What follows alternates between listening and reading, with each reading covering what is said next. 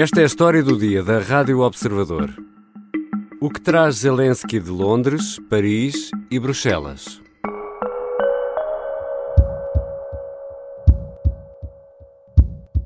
In Britain, the king is a, an Air Force pilot.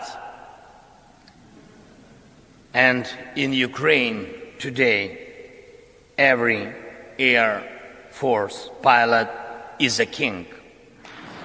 Em Westminster Hall, perante as duas câmaras do Parlamento Britânico, Vladimir Zelensky deixou uma mensagem muito clara ao dizer que o rei inglês é piloto da Força Aérea e na Ucrânia os pilotos são reis. Aplaudido de pé em vários momentos do discurso, Zelensky ofereceu o capacete do seu melhor piloto ao Parlamento Britânico. The writing on the helmet reads, We have freedom, give us wings to protect it. No capacete está escrito: Temos liberdade, dê-nos asas para a proteger. Combat aircrafts for Ukraine, wings for freedom.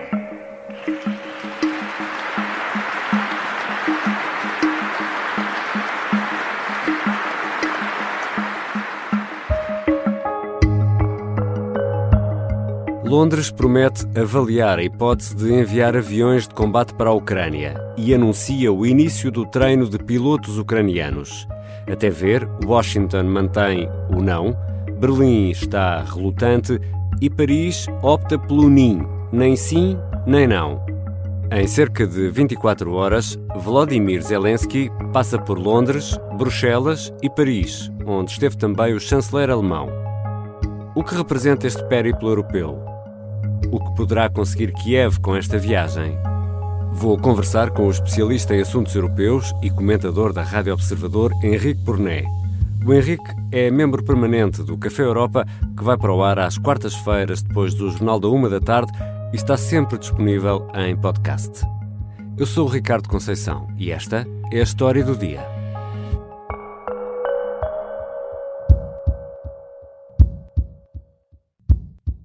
Bem-vindo, Henrique. Muito obrigado, Ricardo. Eu tenho muito gosto em vir aqui. A British Parliament, two years ago, I thanked you for delicious English tea. and I will be leaving the Parliament today, thanking all of you in advance for powerful English planes. Há dois anos, Zelensky agradecia o chá inglês que lhe foi oferecido no Parlamento em Londres. E esta quarta-feira, a fechar o discurso que fez às duas câmaras e também aos membros do governo britânico que estavam presentes, o presidente ucraniano agradeceu antecipadamente o envio de aviões de combate, o que eh, obviamente ainda não está confirmado. Henrique, esta foi uma viagem às capitais europeias essencialmente para pedir caças? Foi, foi claramente a partir do momento em que recebeu ou que recebeu o, a resposta positiva para os carros de combate, Zelensky passou ao armamento seguinte de que precisa e sabe que é uma, uma luta difícil, mas uh, ele, ele, precisa de combater e, portanto, começou. E para não variar, o, o, o primeiro sítio onde teve uma resposta mais simpática foi em Londres. Exatamente, o Primeiro-Ministro britânico anunciou depois numa conferência de imprensa conjunta, eh, ao lado de Zelensky, em Dorset, uma base militar no sudoeste de Inglaterra, onde estão a ser treinados eh, militares eh, ucranianos, que o Reino Unido vai treinar pilotos ucranianos. Disse-o na conferência de imprensa mas também disse isto. Particularly some of the aircraft that we have are, are done through joint treaty with multiple other countries. Rishi Sunak está aqui a explicar que eh, não pode enviar aviões sem autorização de outros países, uma vez que estes aparelhos uh, resultam de parcerias e acordos entre Estados. Ora, no caso dos Typhoon, da Royal Air Force, estas, estes caças são uma parceria britânica com outros países europeus, por exemplo, Espanha, Itália, Alemanha, há uh, vários países envolvidos. Ou seja, Henrique, uh, tudo isto somado, não basta a Londres querer dar aviões, são necessárias autorizações de outras capitais, é isso? É isso, mas eu acho que é isso em dois sentidos. Primeiro, se quisermos do ponto de vista legal, sim. Uh, o equipamento militar tem esta regra, mais ou menos fácil de entender, é um dos casos excepcionais, não é? Que é uh, quem contribui para fazer ou quem faz o equipamento tem como regra condicionar a reexportação, não vai alguém comprar e depois reexportar para um país inimigo. Portanto, hum. há aqui a regra legal, mas eu acho que há aqui outra razão que não é legal, que é a política, uh, e que é nenhum país quer ficar sozinho no apoio à Ucrânia, isto é, envolver-se mais na guerra do que os restantes. Uhum. Eh, porque uma coisa é ser apenas o Reino Unido, outra coisa é o Reino Unido, os Estados Unidos, a Alemanha, porque isso não permite à Rússia escolher um desses países que se tenha chegado mais à frente como alvo, como adversário. Portanto, isso parece-me importante. E isso aconteceu uh, no caso dos Leopard, em que uma das razões que eu acho que explica a demora uh, alemã foi uh, os alemães quererem que os americanos também dessem carros de combate, mesmo que eles não, fizer, não fossem os mais úteis para o caso. E do ponto de vista diplomático, a primeira visita de Zelensky ao exterior depois do início da guerra foi a Washington e só depois, agora, Londres, Paris e Bruxelas. Aqui a, a ordem de visita às capitais pode ter uma leitura da mais importante para a menos importante ou é uma questão meramente geográfica? A geografia é capaz de ter ajudado, mas a importância política, obviamente, que, que, conta. É evidente que o aliado, o principal aliado da Ucrânia é Washington. Eu acho que temos que nos lembrar à prática, há um ano atrás, até há mais de um ano atrás, quando a Rússia começou a juntar tropas à volta da Ucrânia, foi a América e foi o presidente Biden que chamou a atenção, aqueles dias todos que estivemos a acompanhar, começa, não começa, uhum. eu julgo que isso foi essencial para o apoio que o resto do Ocidente deu. Portanto, isso, por um lado, sim, Washington é claramente. Londres também ter, tem sido esse, esse aliado fundamental. Mas aqui parece-me que há aqui dois lugares onde ele vai que são notícias muito interessantes. Um, hum. A relação com Paris, e aqui é Paris e Berlim, porque uma questão prática, uh, Scholz estava com, junta-se com Macron uh, a receber, a receber Zelensky, é no fundo, são as duas capitais tradicionais europeias, e é mostrar, e eu acho que Zelensky tem sido muito inteligente nisso, que é, vai criticando por um lado, mas vai agradecendo e elogiando por outro. Tem feito, sem sabido fazer isso muito bem.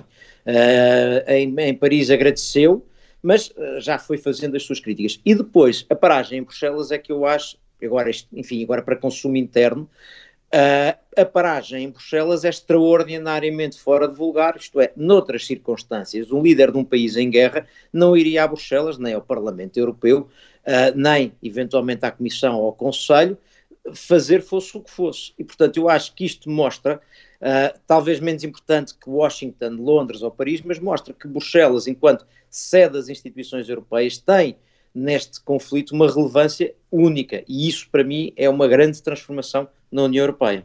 E, e, só para ficar mesmo esclarecido, Henrique, Berlim fica fora por uma questão de agenda, é isso? É isso que entendes? Parece, parece-me que, enfim, parece-me que há duas explicações. Uma, da agenda e de, de, de, não estar a passear por cada capital. Por outro lado, acho que é importante, na cabeça dos líderes europeus também, neste caso Macron e Scholz, aparecerem juntos. Uhum. Eu acho que isto para eles é importante.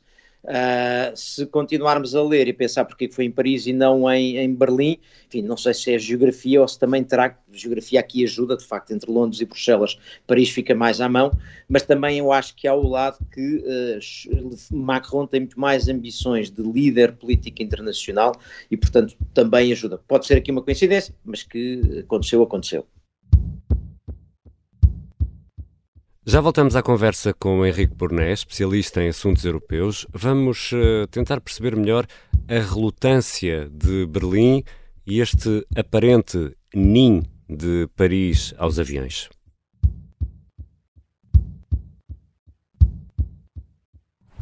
Vasco da Gama chegou à Índia em 1498.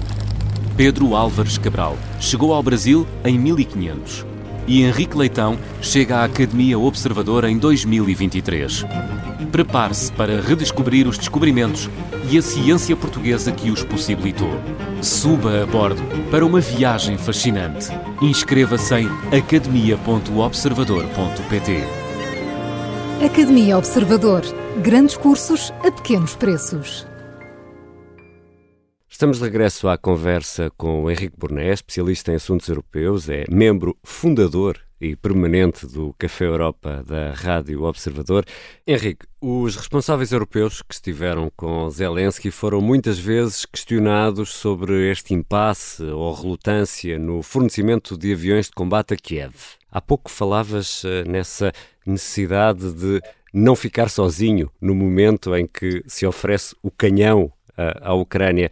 Achas que essa é, é, uma das razões, é a razão, ou há também um receio uh, que pode ser fundado de uma escalada incontrolável do conflito se dermos armamento com muito, muita capacidade à Ucrânia? Acho que há várias razões. Acho que não é uma única razão, mas acho que tem havido sempre o medo uh, de que ao apoiar a Ucrânia se pudesse uh, correr o risco que a Rússia fizesse, alargasse o, o, âmbito da guerra, e aí volto, por isso é que me parece tão importante estarem todos juntos, para não haver um país que fosse um, o que se destacava e, portanto, pudesse ser alvo de alguma re retaliação russa, portanto, eu acho que isso acontece.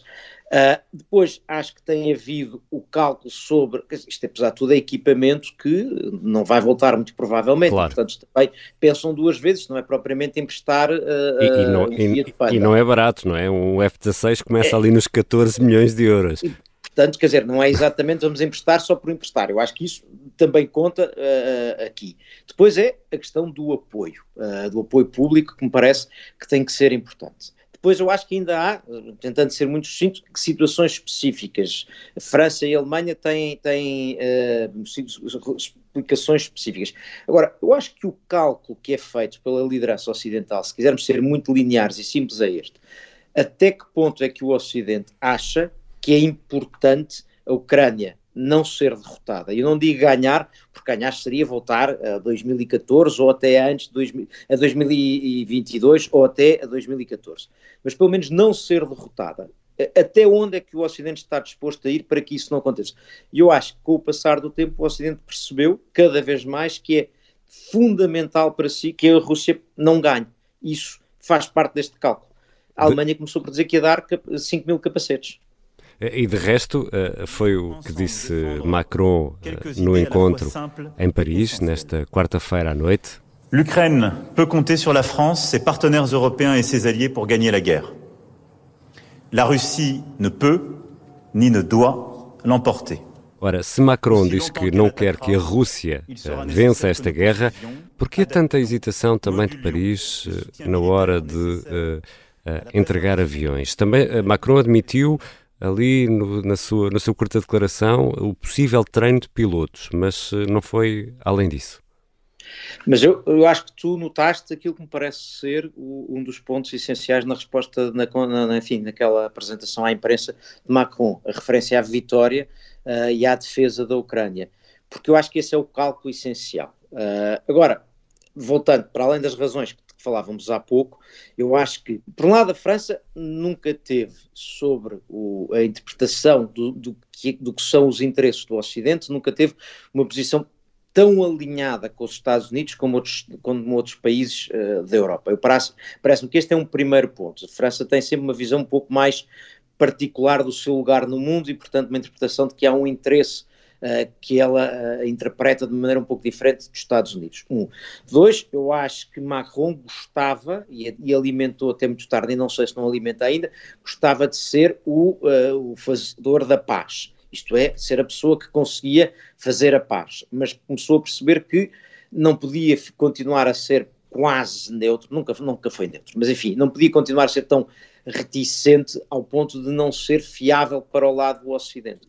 E, portanto, acho que acabou por uh, uh, mudar. Agora, isto, estes fatores todos somados, e não esquecer que o apoio político, a situação política de Macron em França não é fantástica, uhum. eu acho que isso tudo somado explica uh, a hesitação em Paris. Oh, oh Henrique, deixa-me pegar nessa, nessa deixa sobre também uh, o apoio público, uh, para falar ainda um bocadinho aqui sobre, sobre Berlim e esta hesitação de, de Berlim está muito relacionada com um, o possível apoio da opinião pública alemã a, a este apoio alemão à Ucrânia ou também está relacionado com o fantasma da Segunda Guerra, ou também é tudo isto junto?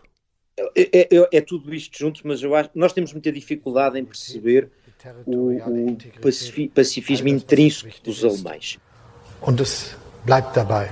Russland darf diesen Krieg nicht gewinnen. Mas há, há, uma sondagem da Gallup que saiu por estes dias e os três, a pergunta é uh, se estaria disponível para combater pelo seu país. E os três países que dão a resposta mais baixa é a Alemanha com 18% apenas, os Países Baixos com 15% e o Japão com 11%. Hum. Ora, a Alemanha e o Japão são os derrotados da Segunda Guerra que incorporaram a ideia de culpa. E, portanto, há de facto na Alemanha uma ideia de horror à guerra. Uhum. E, e, a, ideia de que não há nenhuma boa razão para participar numa guerra, porque não foi só a segunda, foi a primeira também de que eles foram responsáveis. Portanto, isso está no ADN. Agora, também há questões geracionais. Por exemplo, a Ministra dos Negócios Estrangeiros alemã que foi fazendo muita pressão para que fossem entregues os carros de combate. No outro dia aproveitou uma cerimónia de uma espécie de um carnaval local e fez uma piada a dizer: Eu estive para vir vestida de leopardo, mas depois achei que, os, que a chancelaria era capaz de não, não me libertar. e depois acrescentou. Uh, boi, disseram para eu não cometer gafes, mas isso parece que é mais fácil às pessoas que não dizem nada. E essa não é a minha especialidade. Portanto, há uma Alemanha diferente. Isto é um, isto é um partido uh, que, é, que, são supostos tradicionalmente os, pacifistas, os verdes. Portanto, há, há, uma alteração. E aí eu acho que entra a tradição do SPD, do Partido Social Democrata Alemão, que um gostou muito sempre daquela Ostpolitik, da relação uh, com o leste, e portanto uh, isso ajuda, e depois há em alguns casos também, também terá ajudado a construir isto tudo, alguma dependência, até alguma dependência de alguns decisores. Uh, portanto, tudo isto somado, eu acho que temos aqui a explicação para esta resistência alemã. A verdade, e isto não canso de me impressionar com isto, em circunstâncias normais, qualquer crise que peça uma resposta europeia, normalmente a resposta que é dada é a resposta que França e a Alemanha acordam. E não é isso que tem estado a acontecer. Quer um, quer outro, tem estado a ser arrastados para fazer, para cumprirem o seu papel.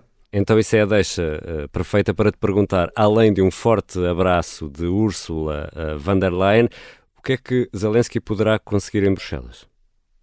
Eh, primeiro, eu acho que a primeira pergunta, se, se posso dizer, é porquê que Zelensky vai a Bruxelas? Ou seja, em circunstâncias normais, um líder de um país em guerra que precisa de armamento e de apoio das potências mundiais não passa por Bruxelas, ou não passaria. França e Німеччина мають потенциal game changers. O facto de ir a Bruxelas é porque Bruxelas, enquanto capital da União Europeia, ou seja, a União Europeia, ainda que não tenha um exército e armamento próprio, mas a União Europeia tem sido essencial uh, em toda esta guerra. Primeiro, eu acho que é, faz parte de uma das causas do ataque uh, russo, ou seja, é a aproximação à União Europeia que incomoda, é uma das coisas uhum. que incomoda a Putin. Dois, é poder vir a aderir à União Europeia, é uma espécie de destino. Se, se, se a Ucrânia não tiver isso como possível destino, esta guerra também é um pouco mais inglória, quer dizer, no dia seguinte, o que é que lhe acontece? Portanto, isso também. E depois, exatamente aquilo que falávamos há pouco, que é, se de facto a Alemanha e França têm sido arrastados, têm sido arrastados por outros Estados-membros da União Europeia e por outras instituições. A, a, Comissão Europeia, com Ursula von der Leyen claramente à frente, e o Parlamento Europeu, muito, muito visível, a, a Presidente do Parlamento uh, Europeu, a Metzola, e portanto parece-me que há aqui vários sinais, ou seja, no fundo Zelensky vai ter com os seus melhores amigos na Europa, porque é muito importante o apoio que a Europa neste caso dá. Eu acho que isso é essa a, a, a razão principal. Henrique, e já aqui dissemos, e a Europa sabe que a Ucrânia não pode perder esta guerra, porque se isso acontecer, no fundo, será uma derrota uh, para as democracias e para, uh, para a Europa. Uh, por isso te pergunto tudo pesado, tudo discutido, reuniões, almoços, jantares. Não será, uh, no fim, inevitável entregar aviões de combate à Ucrânia, como aconteceu com os carros de combate? Eu acho que sim, acho que sim. Porque imagino que nas chancelarias, nos Ministérios dos Negócios Estrangeiros, nos Ministérios da Defesa do, do Ocidente, a certa altura a pergunta que se coloca é: mas nós apoiamos-los ou não? Isto é, nós queremos que eles não morram, mas desde que não morram por causa dos tanques. Agora, não morrerem por causa dos uh, aviões, isso já é demais. Eu acho que esta pergunta se coloca. Portanto, o Ocidente entende mesmo que a Ucrânia não perder é fundamental ou não? Se entende, eu acho que vai dar o apoio todo que possa, sem quebrar uma regra, que é não vai haver tropas ocidentais a participar. Isso parece-me que, por iniciativa do Ocidente, nunca acontecerá. Obrigado, Henrique. Obrigado, eu.